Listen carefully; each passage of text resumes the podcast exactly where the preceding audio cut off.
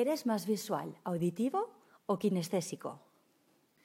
El estudio de los sistemas sensoriales hace furor en las neurociencias. Los investigadores quieren saber cómo utilizamos nuestros sentidos para traducir las experiencias vitales en procesos mentales, tanto a nivel consciente como inconsciente. Por ejemplo, gracias a las palabras que usa una persona para expresar acciones y relaciones, los verbos, los adjetivos y los adverbios, podemos conocer cómo está representando la información internamente, si de forma más visual, más auditiva o kinestésica.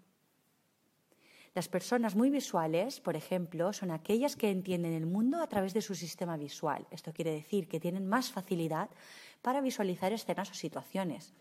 Son observadoras. También aprecian el contacto visual y las alabanzas. Usan material auditivo visual para aprender. Por ejemplo, esquemas, escriben, toman notas, ya que les cuesta más captar la información que no está por escrito pierden fácilmente la concentración en explicaciones orales que no tengan un soporte visual. Hablan alto y rápido, usando muchas metáforas para explicar.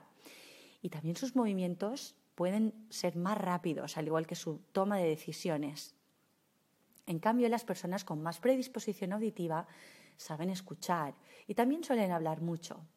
Aprecian el conocimiento verbal y buscan la palabra adecuada para definir y explicar hechos y experiencias refiriéndose a cómo les suenan las cosas, no tanto como las ven o las sienten. Aprenden más fácilmente escuchando y preguntando, repitiendo en voz alta. Muchos leen en voz alta o subvocalizan, se dicen las cosas y razonan hablando.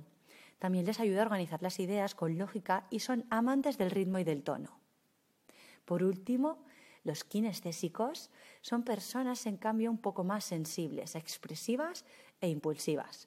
Les importa el confort, necesitan tocar para entender el mundo y suelen hablar despacio. Se benefician de aprendizajes manuales y prácticos, no necesitan tanto eh, las instrucciones, sino que aprenden por acierto y error, mediante la experiencia y el movimiento.